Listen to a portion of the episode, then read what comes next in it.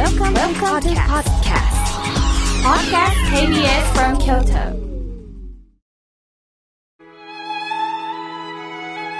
改めまして僧侶の河村明慶です今日の法話のテーマは女性と仕事についてお話をします11月4日と11日に井村屋グループの中島信子副社長にお越しいただき心温まるお話を伺いました。教員を目指していた中島さん。しかし、北陸トンネル列車火災事故に遭い、声が出なくなりました。教員を諦め、声を出さなくてもいいアルバイトを探していたところ、井村屋グループで働くことになりました。すると日頃いただいていたあの肉まんあんま、あずきまあ、そうなんだ。この仕事なんだ。と感激し、さらに身近に感じ、ますます仕事の意欲が湧いたそうです。そして中島さんならではのアイデアを提供するようになると、幹部の皆さんはそれを聞いてくれたというのです。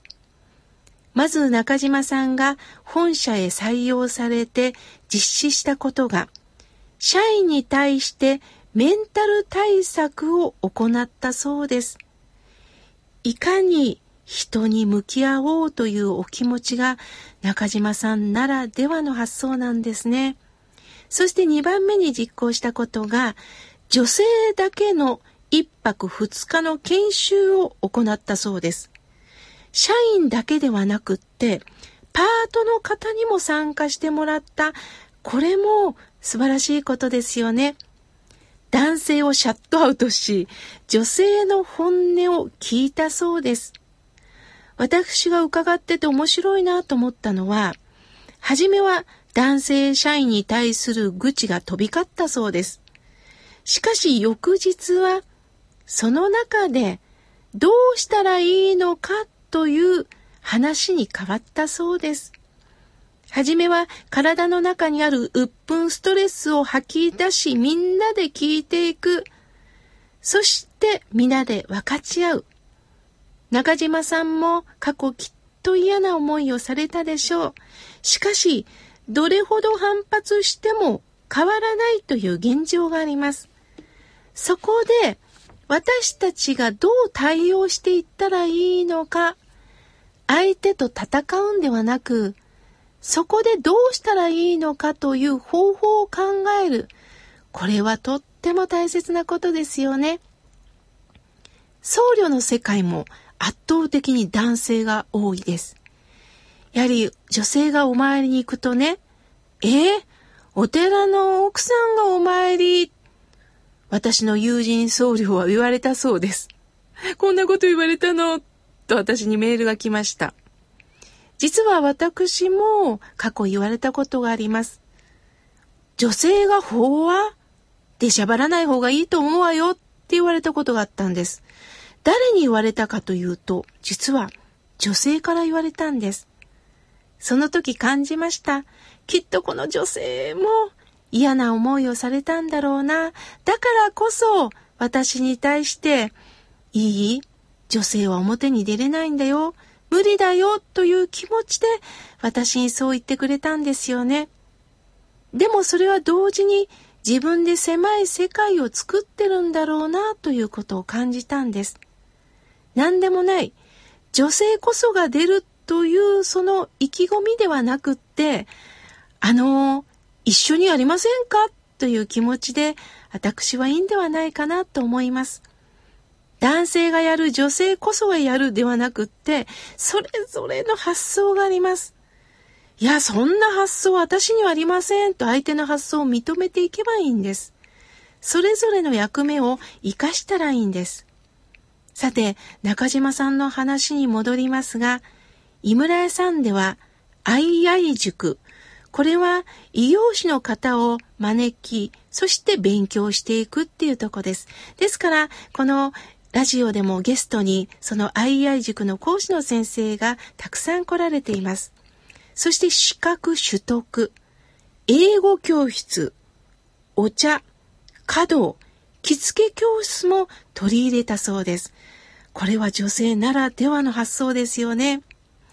最近新聞で知ったんですが、農林高校出身のイムレグループで働く女性が、実はこのイムレグループでは一般職、この職務を一本化しようということになったそうですね。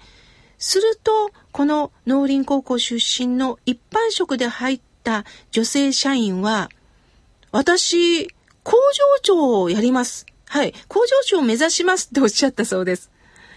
幅広い視野でもって、私これやってみたいという声を受け入れる。これも素晴らしいなと思いました。そしてもう一つ、新入社員さんに家族に対して感謝の気持ちを何か添えましょう。手紙を書いていきましょう。家族に対して何かを見ましょう。ということを中島さんは発案したそうです。一例を挙げたいと思います。新入社員の教育は半年間あるそうなんですが、毎日日記を書いてもらうんですって。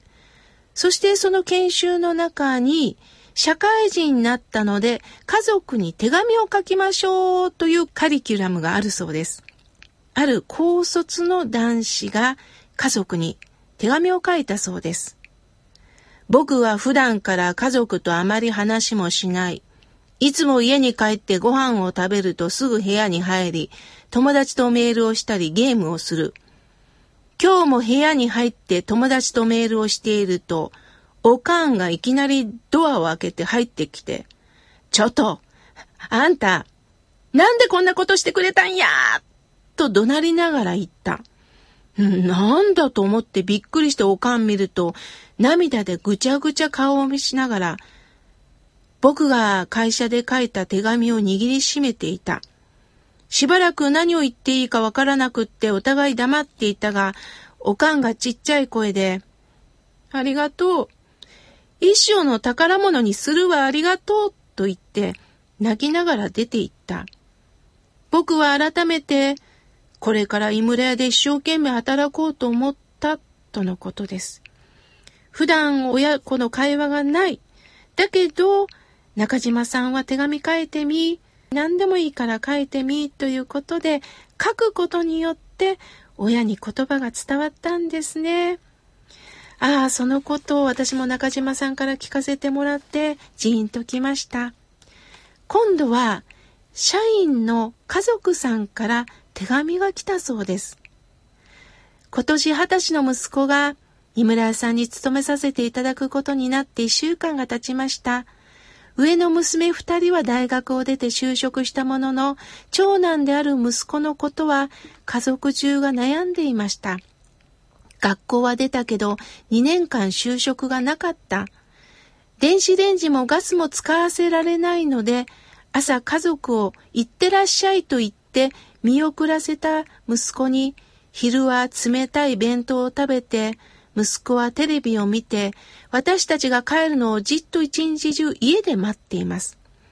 主人は早くに亡くなっており、これからについて悩んでいましたが、この度、井村屋さんに雇っていただくことになり、安心とまた逆に迷惑をかけないかと悩んでいました。息子は運賃支払いができないため、バスには乗れず、会社まで歩くことしかできません。朝は家族中で一番早い7時に家を出ます。初めて出勤した時のことです。その日は家族3人揃って玄関で、行ってらっしゃいと見送りました。それなのに、5分ほどしたら、ただいまって帰ってきたんです。また私たち3人が出てきて、どうしたのって聞いたら、いつも僕が行ってらっしゃいという役だったけど、今日はみんなに行ってらっしゃいって言われたくって帰ってきたって言うんです。かわいいですよね。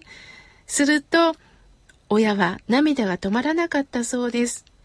いつもご飯の時は同じ話をしますけれども、だけど井村屋さんに勤めてからは、今日はね、メガネのおじさんに声かけてもらった、お昼ご飯食べてると、誰かが一緒にご飯食べようって言ってきてくれたんだよって報告をしてくれます。それを聞いたとき私は感謝の気持ちでいっぱいになります。今後ともお世話になりますが、よろしくお願いします。とのことです。きっと中島さんもこういうお手紙を読みながら、母になったお気持ちでジーンとなっておられるんでしょうね。女性ならではの優しさを、どうかあなたのお仕事、家事のお仕事、何でもいいんです。活かしていきませんか？